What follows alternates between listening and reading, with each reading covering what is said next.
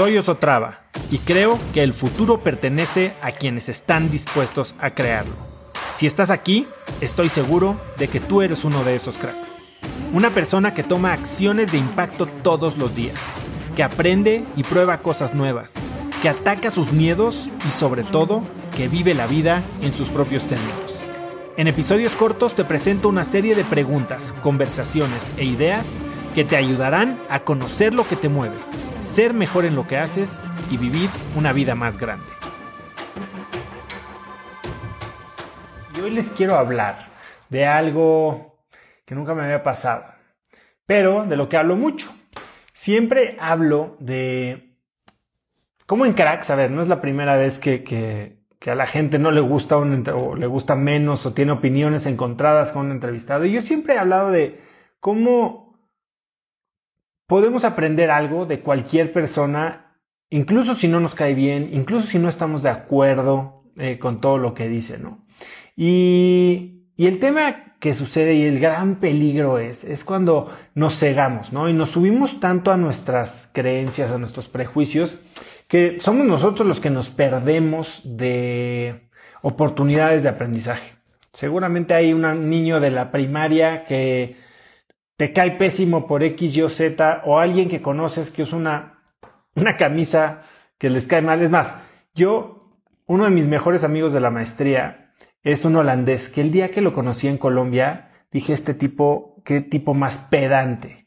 O sea, no lo había ni conocido y nada más de verlo de lejos, con su pelo así que volaba en el aire y la camisa abierta hasta no sé dónde, dije, qué tipejo y terminé siendo su padrino, su best man en su boda, ¿no? Y nos hicimos grandes amigos.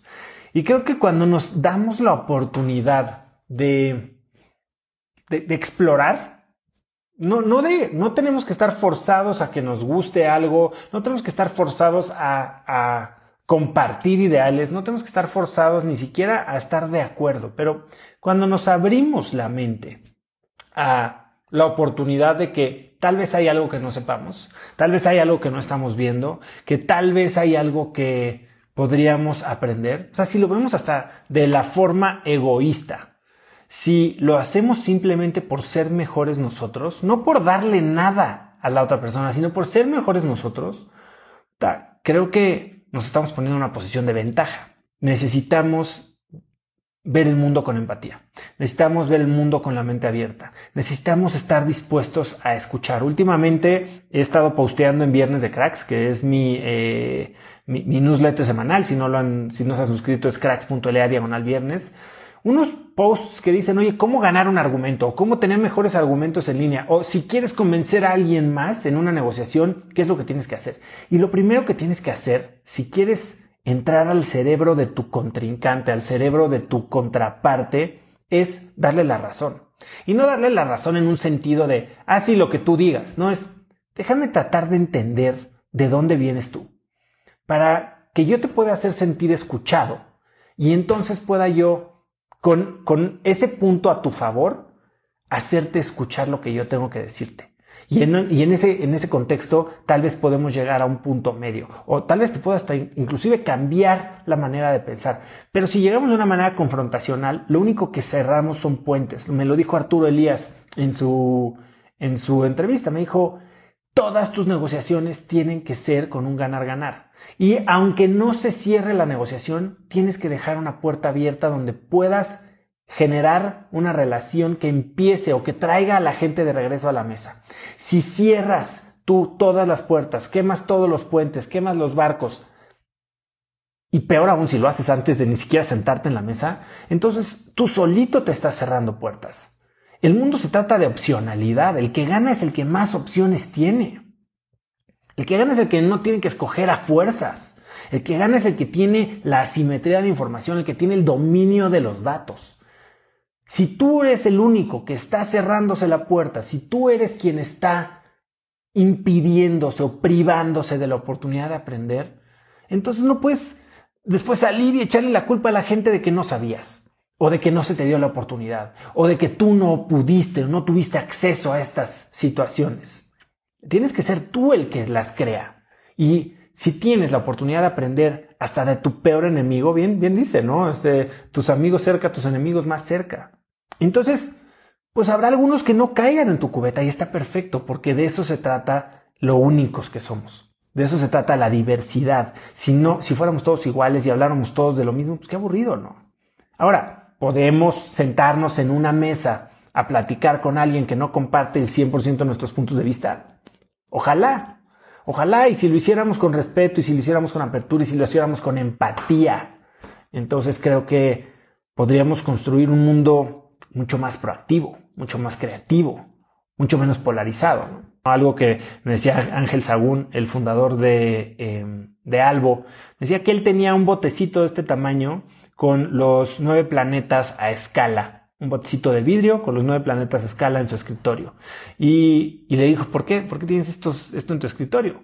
Me dijo, porque cuando lo volteo a ver, me hace recordar lo insignificante que mis problemas son para el mundo y en el universo en general, lo insignificante que soy yo. Y si crees que el que te oigan tres personas o tres millones o, tres mil millones te hace importante, la realidad es que el de junto no sabe ni quién eres, ¿no? Y aunque sepa quién eres, no le importa quién eres. Eh, no le importa a nadie, que es lo que siempre digo. Entonces hay que recordarnos un poquito eso y, entender que lo que dice la gente o las reacciones que tiene la gente a lo que haces, hablan más de ellos que de ti. Y no estoy hablando de que hablen mal de ellos, sino simplemente hablan de la situación que les ha tocado vivir. Entonces, creo que un error que yo he cometido y que, que tal vez me van a reclamar también es y yo se lo digo a mi familia porque me dicen, oye, ¿cómo editas a la gente de tu vida? Yo hablo mucho de editar a la gente de tu vida, ¿no? Si no te ayuda a crecer, si no te ayuda a ser feliz, edítalo, o sea, aléjalo de ti. Oye, pero ¿qué pasa si es mi familia? Bueno, no significa que les hagas la ley del hielo, pero significa que si están hablando de alguna conversación que no te agrega a ti, ¿qué haces? Evita engancharte, evita participar en esa conversación. Do not engage podemos ser felices y que podemos tomar acción para cambiar nuestras situaciones, que la vida no está determinada por nuestras condiciones, sino por nuestras decisiones. No dejemos que nuestros prejuicios nos cierren la puerta a oportunidades de crecimiento y de aprendizaje. Esa es la clave. No seas tu propio peor enemigo, no seas tu obstáculo en el camino del crecimiento, no seas tu obstáculo en el camino del aprendizaje. Si tú, por tus ideales, te vas a impedir te vas a cerrar la puerta a una oportunidad de crecimiento, entonces te estás haciendo el desfavor más grande que te puedes hacer. Conecta conmigo en Instagram como arroba osotrava y dime qué te pareció este episodio. Mi meta es inspirar a una nueva generación de hispanos a vivir vidas más grandes. Y si me quieres ayudar a lograrla, lo mejor que puedes hacer es seguirme en Spotify y dejar una reseña en Apple Podcasts para así subir en ese ranking. En tu reseña cuéntame de qué temas, categorías o personas te gustaría aprender y me aseguraré de leerlas para darte el contenido que quieres. Y no olvides unirte a mi comunidad de cracks en cracksnetwork.com es gratis y conectarás con más gente en el mismo camino de crecimiento que tú. Eso es todo por hoy. Yo soy Oso Traba y espero que tengas un día de cracks.